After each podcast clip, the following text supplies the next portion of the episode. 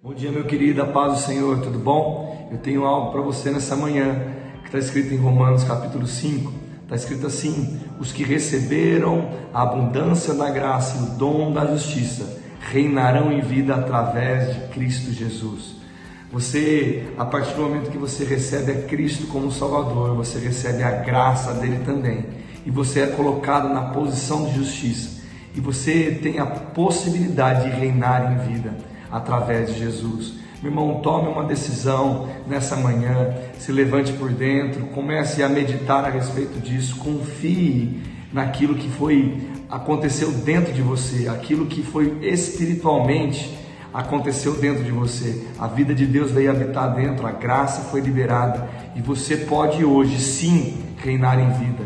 Meu irmão, você está cheio da abundância do Senhor, a graça dele predomina na sua vida, mas você precisa tomar posse dessa posição que agora você recebeu, porque você aceitou a Cristo como Salvador. Pense nisso, se levante, levante a sua cabeça e saiba, você nasceu para reinar em vida. Fique na paz, fique na graça e na prática dessa palavra. Deus te abençoe.